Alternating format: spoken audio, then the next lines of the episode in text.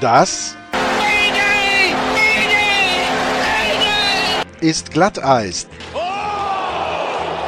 Die Extravaganza von Sportradio 360.de zur National Hockey League.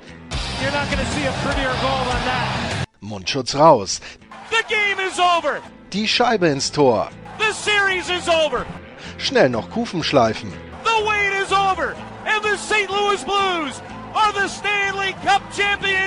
Und hier ist euer Gastgeber, Lars Marendorf.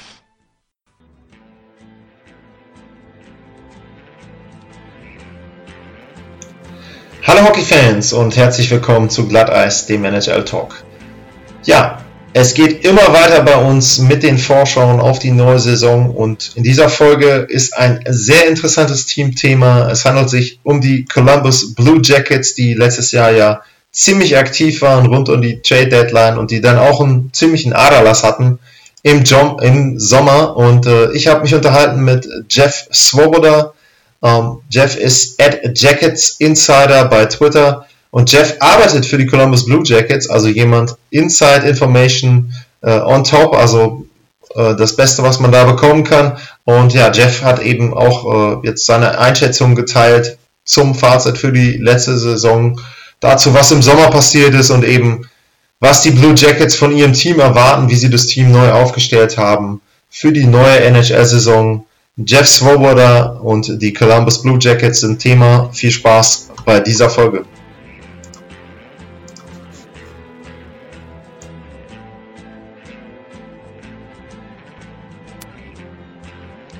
So this is the next episode of our preview for the upcoming NHL season. And this time we're going to look at a team that made a lot of moves last year to make a run in the playoffs. And I'm pleased and honored to have on the line from Columbus, Ohio, Jeff Svoboda. Um, I hope I pronounced the name uh, correctly. Jeff, um, welcome to the show. It's great to uh, great to be on. Uh, thanks for having me. Okay, is it Swoboda, Swoboda? Is it correctly? I've I've always said Swoboda. Swoboda, Uh, you know, yeah, okay. Swoboda with an yeah, Swoboda with an S in front of it. It's not too hard, you know. Okay, good. So, um, Jeff, you're covering not only you're not only covering the team, you're working for the team. So um, you're a guy who's close to the players, close to the management there. Um, can you just give our audience a short overview of uh, what your daily routine looks like, covering uh, and walking around the Columbus Blue Jackets? Yes, uh, this uh, will be my second season with the team. I actually did not join the team until uh, this past December. So I, I joined up midway through this past season, uh, which was obviously a historic one in Columbus uh, with the first ever uh, franchise uh, playoff series victory.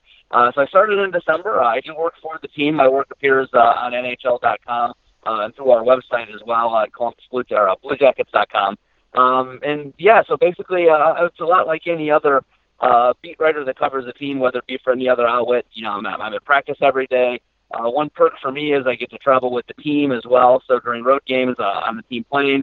Uh, you know, staying with the team. Um, I'm a team employee, so you kind of get to see a little bit of behind the scenes stuff. But by and large, it's very similar uh, coverage what you see elsewhere. I'm, I'm at every game each year. Uh, that's the, at least that's the plan, unless something happens. But yeah, I get, you know, I'm at every game, every practice. Uh, uh, pretty much everything that happens uh, with the organization, both on the ice and off the ice. Uh, so it's a it's a pretty neat opportunity. Uh, you kind of get uh, the chance to see the, the guys behind the scenes a little bit, but but by and large, it's a pretty similar job to what anybody else is doing.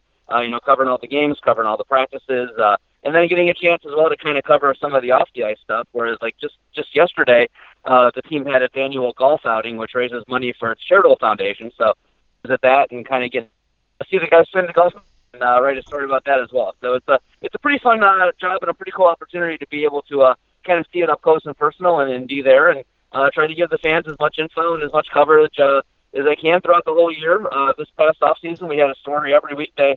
Uh, so even when the even when they're not playing, uh, I'm still out there trying to do what I can to you know write about the prospects, write about the future, write about the guys coming back, and so uh, it's a it's a pretty fun and uh, neat opportunity. So I, I I do quite enjoy it. Well, yeah, that's that's a reoccurring theme whenever uh, whoever I talk to, pretty much it doesn't matter which team. Uh, there's no real off season. There's so much going on throughout the year, so um, yeah, it sounds very interesting. Um, what you do there, covering the team uh, in depth and being able to have some behind-the-scenes access there as well. So very, very interesting um, job, I would guess. So um, yeah, um, nice to hear about that.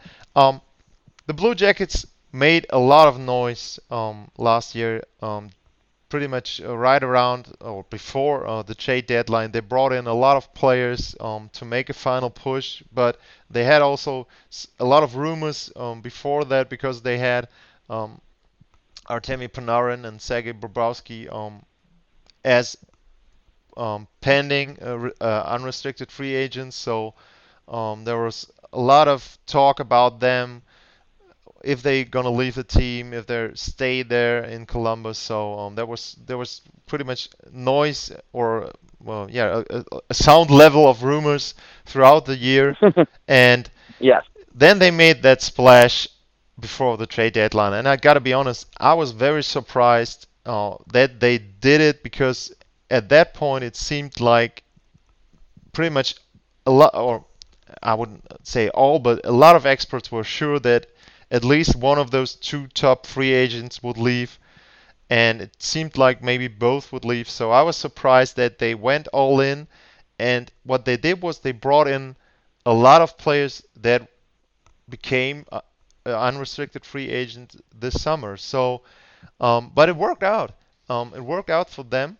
They got into the playoffs. They had maybe the biggest offset in NHL history. Of course, in recent history, they swept the Tampa Bay Lightning, one of the best teams ever in the regular season. So that was worth it, I guess. And then they played, played the Boston Bruins pretty good. And what I'm curious to know about is how was um, the evaluation of all those trades and of um, what happened there in the team? Did the team and the, the fan base around, did they all say, okay, it was worth it, or was there some doubt about the moves and maybe they could have done it differently, traded the players away instead of bringing in other players? What was the evaluation after the season about all the moves they made? I think you'll hear a couple fans say, was it worth it, just because of the fact that they didn't get to the mountaintop. Uh, but at the same time, I think if you ask pretty much everybody, and if you certainly ask the people in the front office, was it worth it? They would say yes, and they would say that they would do it again. Uh, I and I was one of those people at the time when they made the moves at the trade deadline. I thought that they had made the right decisions. I thought that you know you you have a guy like Sergei Bobrovsky and you have a, a scorer like Artemi Panarin that that you acquire players like that to try to win it all. If you think you have an opportunity to do it, you've got to do everything in your power to take advantage of that opportunity. And so I think they knew. I don't think it was a surprise this offseason that those guys left. And I think they kind of knew, you know, with that group that they had, especially with Artemi and with Sergey, if they were ever going to win anything with those guys, it was going to have to be last year. So why not take a run at it? They thought they had a team that was good enough. If they added a couple pieces, that they would have an opportunity. Uh, it turned out they beat one of the best teams in NHL history in the first round, and not only beat them, but swept them. And I think anyone who was in Nationwide Arena for those two games uh, would tell you it was absolutely worth it because those were uh, two of the most electric atmospheres that I think anyone's ever been a part of uh, here in Columbus, and, and it you know really uh, those are memories that people will have for a long time. And I think it kind of showed the fan base and showed people around here that you know this team was not just going to sit back and be willing to be a punching bag; that they were going to try to take the opportunity to win the Stanley Cup. Uh, and obviously, they fell short of that. They, you know, they took Boston really. You know, they gave Boston everything Boston could handle in that second series, and you know, Boston ends up winning that series. And, you know, a lot of people said who was going to win that series was going to win the Stanley Cup, and it turned out uh, Boston came out just one game short. But uh, I think Columbus showed that they were good enough to go toe to toe with a team that was capable of winning the Stanley Cup, and just kind of ended up on the wrong side of it. Uh, but at the end of the day, you know, you want that opportunity. You want to show uh, that you're, uh, you know, a team that could uh, go out there and win it all. You want to show your fan base that you, you know, you believe that you can win it all. That you you endeavor and dream to win it all, rather than just you know, paying it lip service and then backing away from the edge when you get there. Uh, they, they went for it, and I think there's something to be said for that. And I think uh, the excitement that that created in the Columbus community is going to uh, really, you know, continue going forward. Uh, you know, I think if they had just lost in the first round, there would have been a little bit of like frustration of, boy, what's you know, is this team ever going to win the series? And now that they've done it, I think people were like, oh wow, you know, it can happen here. Uh, and so, you know, how that will play going forward, you know, obviously Uh, the team has lost Artemi Panarin. They've lost Sergei Bobrovsky. Uh, they lost Matt Duchene, one of those acquisitions. And so uh, on paper, they're probably not as good as they were a year ago at this time. Um, I still think they're going to be fine, but you know, time will tell how that will go. But I think you know they had the opportunity to, to make a run. They had the uh, you know a roster they thought was good enough to win it. And I think when you have that, you, you've got to you've got to make that opportunity. You got to make the most of it. And they tried. Uh, you know, they made some history. They didn't get as far as they wanted to go, and now they come back, and you know they're going to have to have some things go right this year. But I think uh, you know the core of a really good team is there. They've pretty much got uh, the, the the the future of this franchise for the next two to three seasons uh, is locked up. They've they've got you know uh, the Seth Jones and Zach Werenski's and Oliver Bjorkstrands and Cam Atkinsons and Josh Andersons of the world. Uh, you know, pretty well in, in a situation where they're going to be able to make a run for the next couple years with those guys. Uh, and so I think they're still going to be a good team because of it. And, you know, maybe not as good as they were on paper a year ago, uh, but a team that, that could very well make some noise in the Eastern Conference. Um, and we'll have to see what happens. But I know that they do believe right now, uh, and just talking to some of the guys, they know what everyone's saying about them. They know that, you know, the average NHL analyst does not expect them uh, to be a playoff team this upcoming season. I think that's going to be a lot of fuel for their fire. And if they come out hot and they come out playing well, I would not be surprised at all because of that. Yeah, you mentioned Zach Werenski. Um, he's a restricted free agent, also a theme that comes up um, for a lot of teams when I talk to experts about their players. Um, is there anything new at his contract front? Is there a new um, yeah, is there anything to report right now, or is it pretty much the same thing for all those restricted free agents, other than Sebastian Aho, who got an offer sheet? Um, anybody yeah. else is pretty much waiting for maybe Mitch Marner or someone else to make the first move, and then all those dominoes fall. Is it the same? Yeah, no, certainly. It, I think it is. It's a, you know, it's a, it's a league-wide situation where it seems as though everybody's kind of wondering who's, you know, what's the first domino going to fall to be. And Zach, you know, it does seem to be a part of that. Is there's a number of, uh, you know, uh, you know, uh, I, you know, ten notable names around the league, three or four of which are, are young, really good defensemen. Uh, and Zach Werenski's in that group who are kind of sitting there uh, waiting to see what's going to happen on the contract front. You know, the interesting thing is, you know, just you know, you know, talking to both sides a little bit is that I don't think either side is worried that a deal is going to get done. I think they, you know, they know at the end of the day they're going to come together and and and put together a deal that they want to sign it's just weird that you know they're while there's no panic on either side, we haven't exactly seen things you know moving either. And so at some point, you know, the Blue Jackets start training camp. Uh, you know, from the in about a week, if they start, you know, September 12th is the first day of training camp, and if Zach Werenski's not here, uh, it will make John Tortorella insane. Uh, he will not like it. He still has, uh, you know, still throws in the, the occasional comments about uh, three years ago when Josh Anderson was going through this and missed a lot of training camp. Uh, you know, that still bothers uh, head coach John Tortorella to this day. Um, and so if, if Zach Werenski goes through a situation where he misses some time, it, it's gonna, you know, it's gonna be kind of a thing that's out there, and they're gonna have to deal with, and it's gonna drive some people nuts a little bit until it gets figured out. But at the same time, they think they're gonna get it figured out. So you know, there's no panic, but we're also getting to the point where at some point uh, this has to get done. And so it'll be interesting to see just how quickly it comes together. You know, he's got about a week to get it done before training camp. I know he's he's in phenomenal shape. He had a great off season. He's ready to go. Uh, but at the same time, you know, you just never know how these things are going to work. How these things are going to get ironed out. And so uh, it's a little bit of a weird scenario, but I don't think there's any panic. Uh, it's going to be done before the start of the season. But uh, you know, I don't think they're that far apart. I don't think that they, you know, I don't think one side is asking for something so outlandish that the other side is going, "Oh my goodness, how are we ever going to do this?" Uh, but but now time's a ticking. There's no doubt about that. It's uh, you know, it's kind of coming down to the deadline here. So it's, it's something that uh, uh, they're going to have to get figured out here in the very near future. Um, looking at the players or yeah, players they brought in. We talked a lot about the players that they lost, but they also brought in a couple players. Gustav Nyquist, maybe the biggest name there, signing him as a free agent. Um, is there anything left for them to do um, as a move before the season? Um, the goalie situation is interesting because you go from um, Sergei Bobrovsky to pretty much two unproven goaltenders. Um, right now, I don't even know if if um, those are the real um, two goaltenders that are listed here. I've got a cap friendly. There's um, Korpisalo and um, Merzlikins, I would pronounce his name. Yes. Um, um, so those are the two goalies they're gonna go into the season, or do you expect them to reach out to maybe? I don't even know who's left on the on the goalie free agent market. I don't have a name um, popping up in my head, but could it be that they try to find a veteran backup um, to be sure to to be able to, um, yeah, if, if there's a, a cold stretch for either one of those goaltenders, that they have a backup policy there. Is there any other move they might make? Yeah, I mean that's a good question. I think people around the league thought that they were going to do that, but right now the plan is to go into training camp uh, with those two goaltenders. Uh, okay. Uh, Joonas Korpisalo has been the has been the backup the last four seasons. Uh, when he has been given uh, a lot of playing time, he's been very good. Uh, when he has uh, kind of been the backup, he has you know had some ups and downs. But they think if they give him more regular playing time, he can be ready to be uh, you know really good NHL goaltender. And then uh, Elvis Merzlikins will be a rookie, uh, but he's 25 years old. He's you know spent the last six seasons uh, in Switzerland, playing uh, in the NLA over there. Uh, some people kind of called him one of the best goalies in the world who is not in the NHL. Uh, now he'll get that opportunity to, to show what he's all about. He does not lack for uh, confidence, I will tell you that.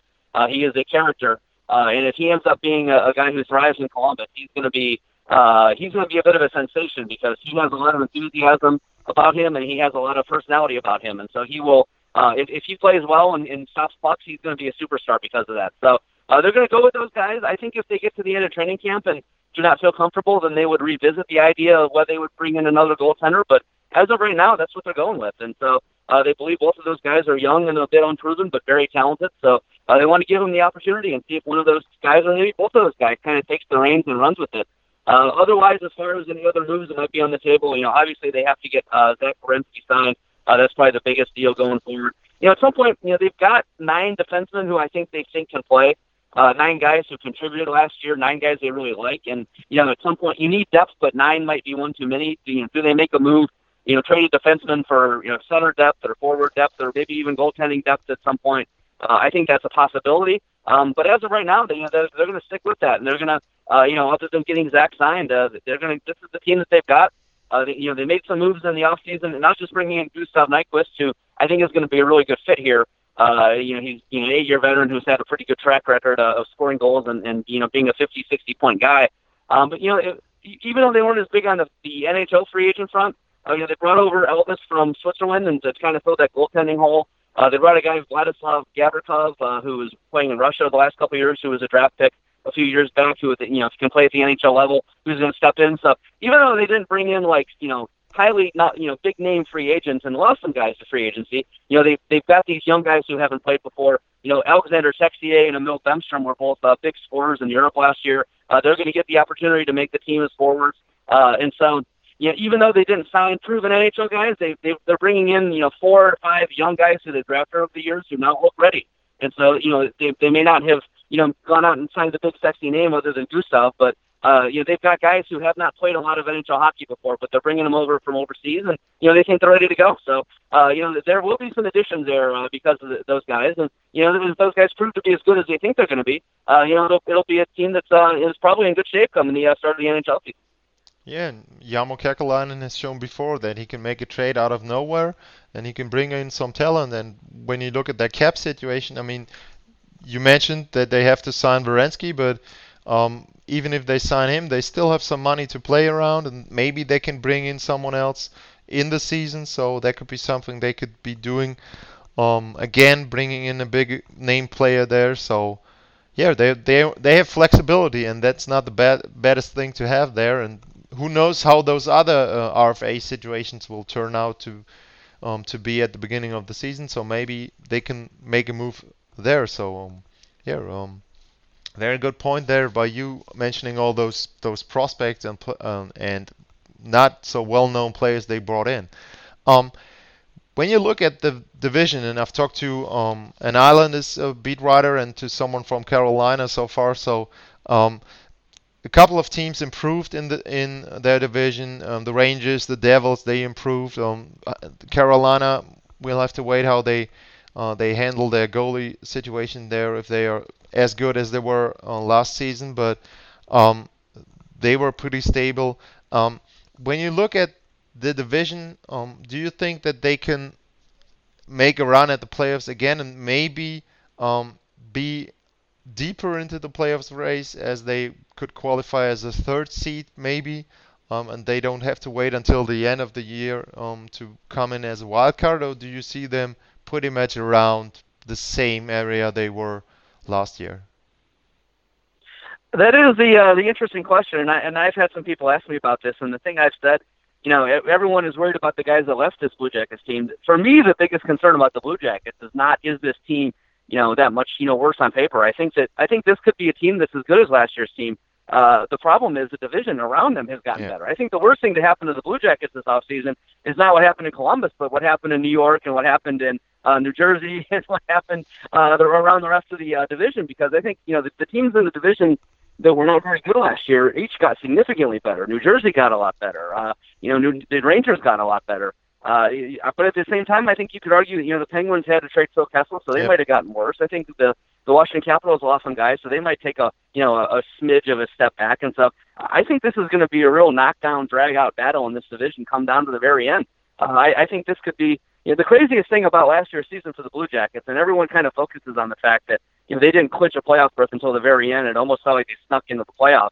This team won 47 games last year. They were basically they were 47, 31, and four. So that's I mean they were well above 500. This was you know this was a even though they were the eight seed, this was a really good hockey team last year. And so uh, I'm not as worried about the actual quality of the team, but they're just going to be playing, uh, you know, dogfight games, you know, night in, night out, just because of how good the division is.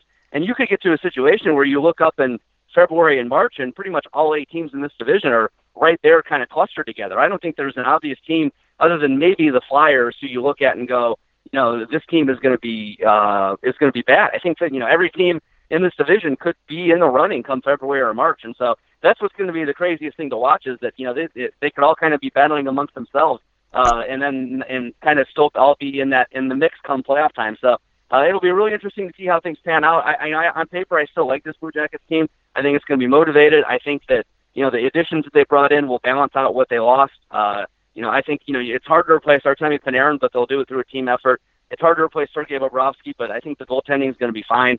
Uh, it's just a matter of you know who's going to emerge from this division will be the, the hardest part to figure out. You know, I, I I feel pretty good about this team. I think that it's a pretty good team. Uh, but you know, at the end of the day, you know, there's no there's no nights off in the NHL, and and just as we said, how good the division is, that's what's going to determine whether this team makes it back to the playoffs or not. So it'll be really worth watching. I think right now you could say they're probably, you know, the I've looked at some projections, uh, looking some of the analytics and some of the projections of the people that do the numbers, and say this team is probably you know the third or fourth best team in the division. But the margin is so slim that at the end of the day, it's, it, it could come down to the very end. You just never know. Jeff Svoboda at Jackets Insider is the Twitter handle. You can read his work at NHL.com, Blue Jackets News.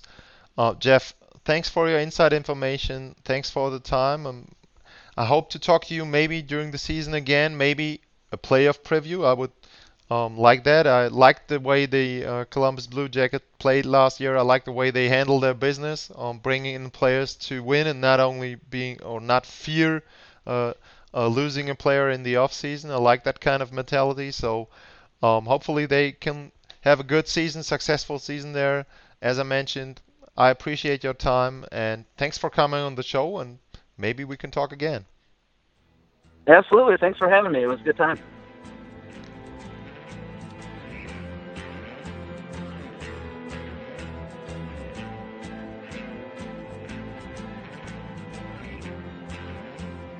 Das war eine Vorschau auf eine NHL-Franchise zur Saison 2019-2020.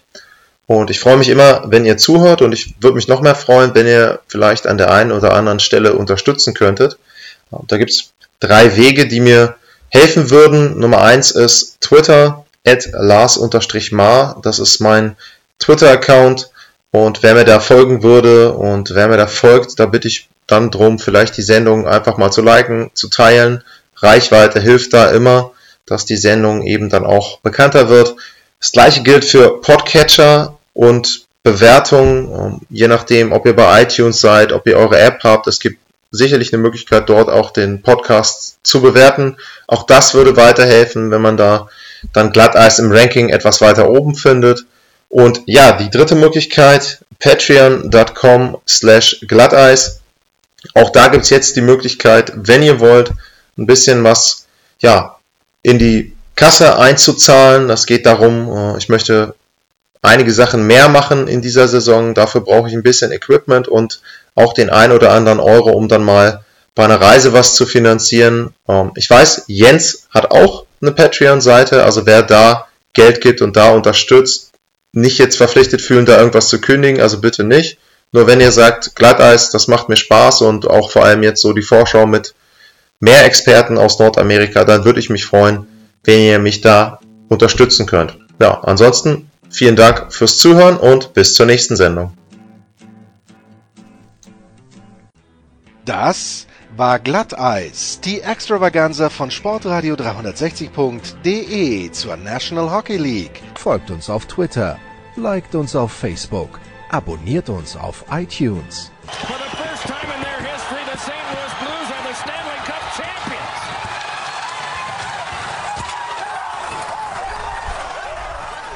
Und verpasst nicht die anderen Highlights auf Sportradio 360.de, wie zum Beispiel die Big Show, jeden Donnerstag neu. Good morning, good afternoon, and good night, Boston!